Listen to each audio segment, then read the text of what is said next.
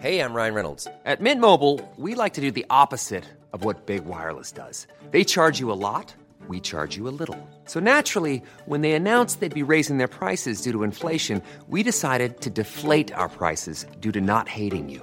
That's right. We're cutting the price of Mint Unlimited from $30 a month to just $15 a month. Give it a try at mintmobile.com slash switch. $45 upfront for three months plus taxes and fees. Promo rate for new customers for limited time. Unlimited more than 40 gigabytes per month. Slows. Full terms at mintmobile.com.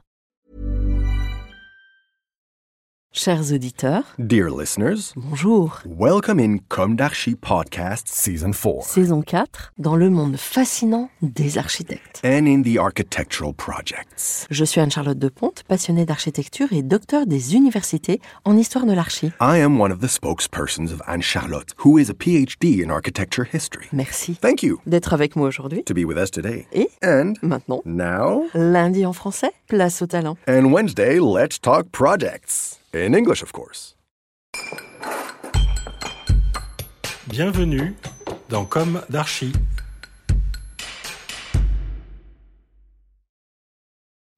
Dear listeners, this is Esther on behalf of Anne Charlotte. It's good to meet you again for the second part of our small theatrical epic in the West, Season 4, Episode 36. We left with the ancient theater of Epidaurus, an acoustic masterpiece.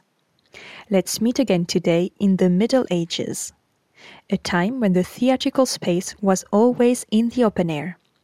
With the growth of cities, the success of fairs, amateurs play on temporary stages, for example on a square or a cathedral square.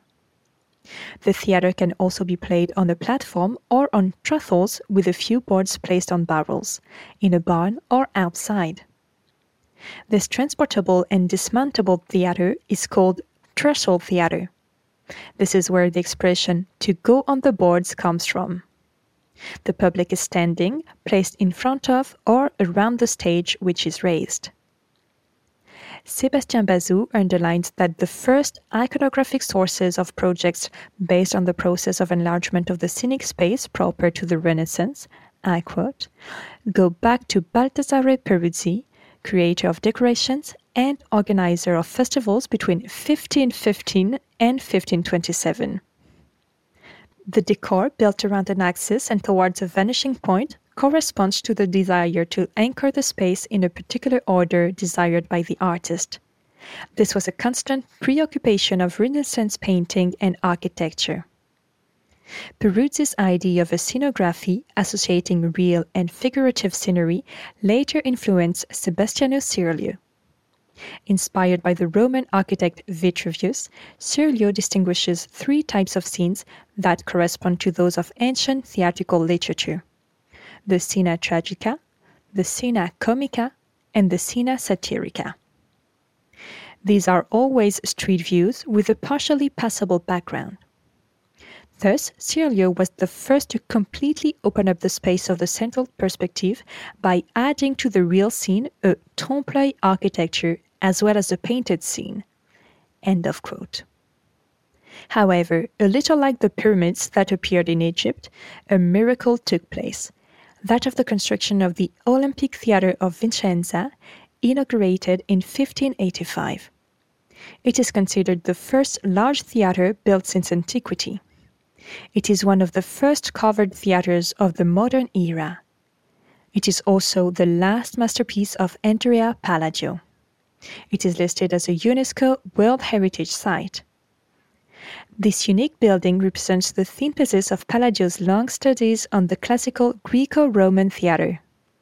This work is absolutely unique. Entirely built in trompe l'oeil, it follows the principles of perspective. Its proportions remain modest compared to ancient theatres, even if the artifices and illusions that are deployed multiply the spaces and depth. The design of the theatre was entrusted to Palladio by the Olympic Academy of Vicenza, founded in 1555, for cultural and scientific purposes, including the promotion of theatrical activity. Palladio himself was one of the founding members of the Academy. In 1579, the municipality granted him a place to build the theatre inside the prisons of the Castello del Territorio. An old medieval fortress that had been remodeled several times and used as a prison and a gunpowder warehouse before being abandoned. Andrea Palladio, 1508-1580, architect and humanist theorist, is one of the major figures of the Italian Renaissance. He is steeped in the work of the great theoretician of ancient architecture, himself a figure of antiquity, Vitruvius. Palladio studied it very seriously. He went to Rome several times in the 1540s to perfect his measurements, which he refined and compared. Palladio refers to numerous Latin authors such as Pliny, Julius Caesar.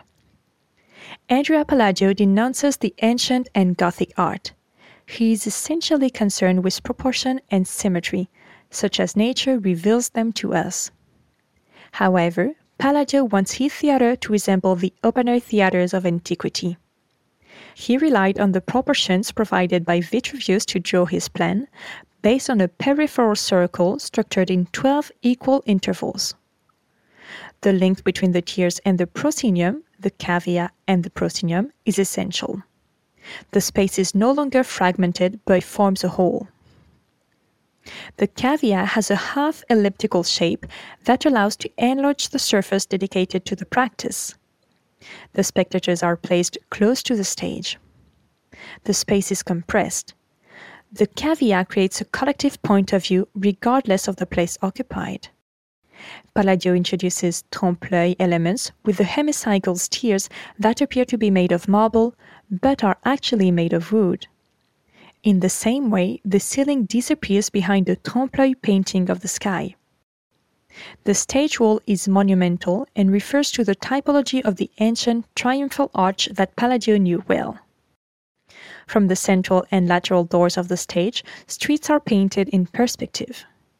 In spite of this monumental and fixed scenic frame, thanks to pivoting rectangular prisms called periactes, the perspectives of the scene can be modified.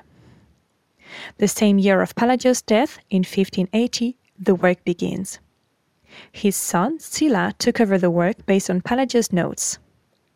The cavea, the loggia, and the proscenium were completed four years later. The realization of the stage and its perspective is entrusted to the disciple of Palladio, Vincenzo Scamozzi. The scene of the Olympic Theatre, designed by Scamozzi on the instructions of Angelo Ingegneri, corresponds to the representation of the Greek city of Thebes, where the tragedy of Oedipus takes place. The perspective of the seven streets is also realized in painted wood. Supposed to lead to the legendary gates of Thebes, the drawing is incredibly accurate.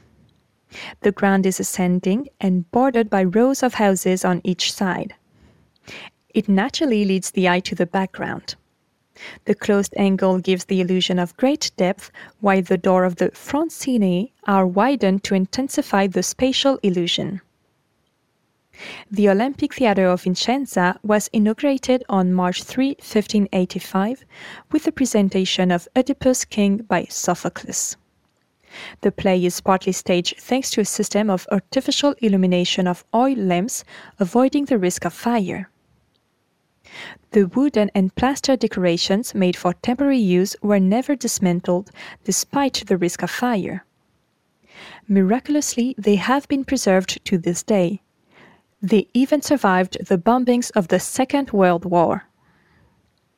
Today, the theater is still used, mainly for classical performances, concerts, in spring with the festival Suono dell'Olimpico, and in autumn with a cycle of classical performances.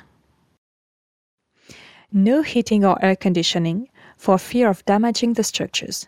Its capacity is limited to 400 seats for the sake of conservation.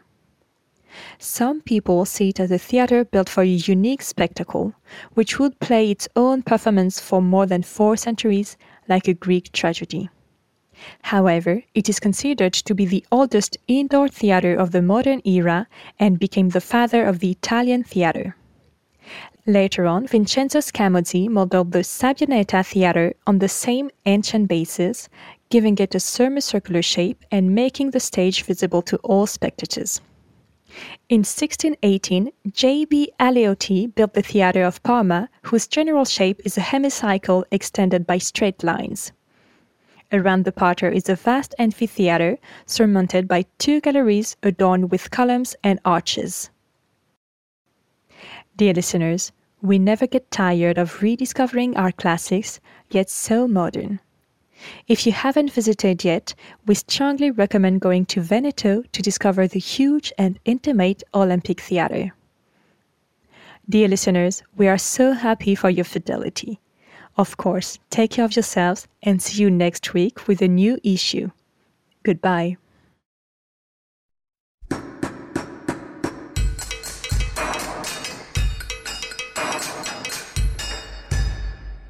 Thank you for listening. Thanks to Julien Rebours, sound engineer, who is collaborating with us today. Don't forget to tune in to our previews on Instagram at Comme d'Archi Podcast.